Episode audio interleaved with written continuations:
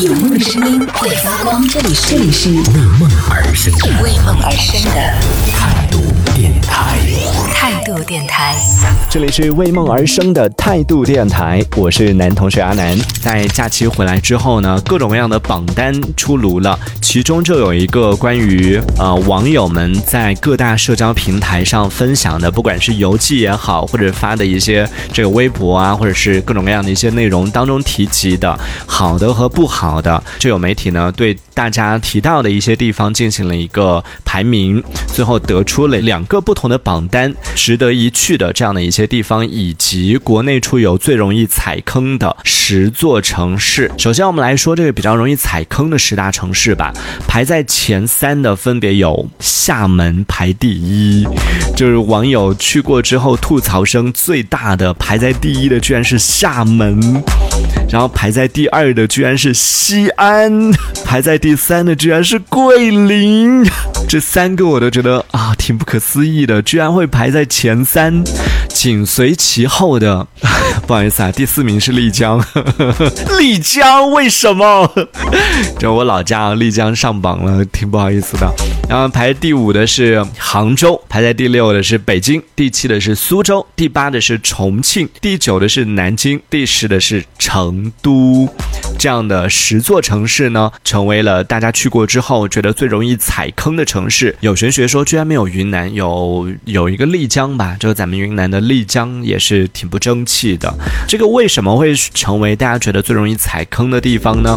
在这个媒体的进一步统计当中，去了之后最后悔的景点是哪里？在对这个调查当中，大家可能能够看出一二，就为什么？那去了最后悔的景点排名排在第一的就是啊厦门的鼓浪屿，其次呢就是各种各样的古镇啊、古城啊，还有像大家非常熟悉的兵马俑啊、黄鹤楼啊、啊西湖啊、宽窄巷子啊、南锣鼓巷啊，这些都是去了之后大家觉得特别坑的这样的一些地方。而大家不要着急啊，就听到这里，很多朋友说为什么这个很喜欢啊，那个很好啊？为什么大家会觉得这些地方坑人呢？给出的理由提到最多的是被过度开发、过度的商业化、人流量巨大。这个真的没办法，因为是在十一期间嘛。十一期间你真的去到哪里都是人流量巨大的，特别是像兵马俑啊、啊西湖啊、宽窄巷子啊，或者各种古镇啊，对，还有鼓浪屿啊这些地方，你在十一黄金周的时候去，怎么可可能人流量不大，对不对？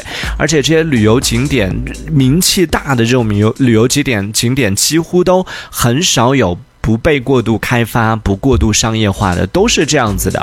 那像很多的一些古镇，就发现哎，去到哪里的古镇都很容易撞脸。那在这个地方，哎，怎么看过一样的，去那个地方又是一样的。就古镇现在大家都都大同小异的，看上去都差不多。所以就让很多朋友觉得，哎，这个古镇古城也是没必要去了。那同样呢，像黄鹤楼为什么会被提到呢？黄鹤楼其实它本身是具有很强的这种文化 IP 的优势的。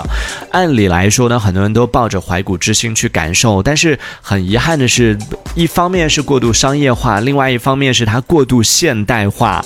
就去到那个地方之后，想说，哎，想要去爬一爬黄鹤楼，结果发现，哎，它有电梯，呵 呵有电梯还不好了。然后进到黄鹤楼里边。之后发现啊，里边全都是卖字画的呀，卖各种各样的一些稀奇古怪的一些东西，甚至有网友说，在黄鹤楼里边进去之后，发现里边有在卖内裤的，就让自己觉得天哪，这就你好歹卖字画吧，它还和这个文化也沾点边，但是你会卖内裤在。虽然说这个内裤也是大家都要穿的，但你哪个地方卖不好，你跑去黄鹤楼卖内裤，这就真的是有点过分了。所以这个也是让网友觉得说，去到黄鹤楼之后，感觉和印象呢天下第一楼、天下绝景的这样的一个仙气、这样的一个意境呢，也是相差甚远的。这个说到的是大家觉得最坑的十大城市，以及大家吐槽的一些点。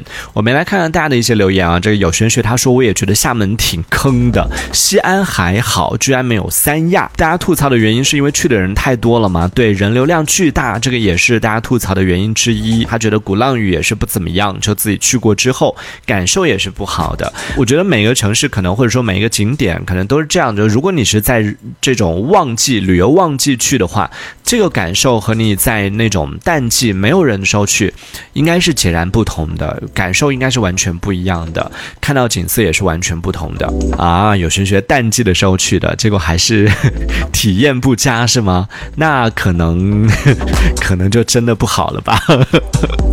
我不知道，我没有去过，所以这个地方我没有太多的发言权。那有对这个地方印象好的朋友，也可以来啊分享一下你的感受啊。